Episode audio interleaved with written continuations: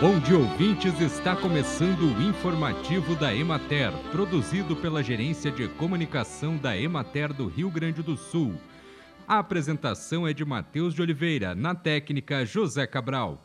Foi aberta na última sexta-feira, 1 de julho, a 22ª Safra de Citros de Montenegro. O evento foi realizado na Fazenda Modelo da Biocitrus, na localidade de Fortaleza, onde uma equipe técnica desenvolve variedades diversas de citros que posteriormente são repassadas aos agricultores.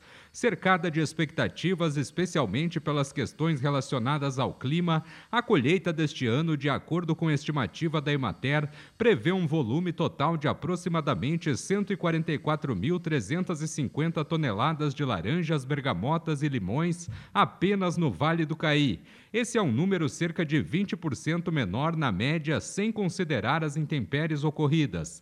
A projeção é de uma colheita próxima das 400 mil toneladas no estado, uma estimativa 12% menor do que aquilo que se calculava em um contexto sem estiagem. Nesse período, as chuvas voltaram à normalidade, o que, somado ao frio de maio, tem contribuído para uma melhora geral de qualidade.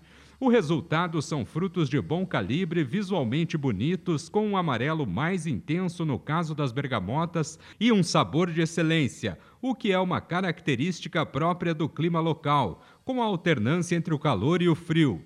Neste sentido, a safra será semelhante à do ano passado, quando as bergamotas e laranjas tiveram excelente equilíbrio entre os teores de açúcar e acidez.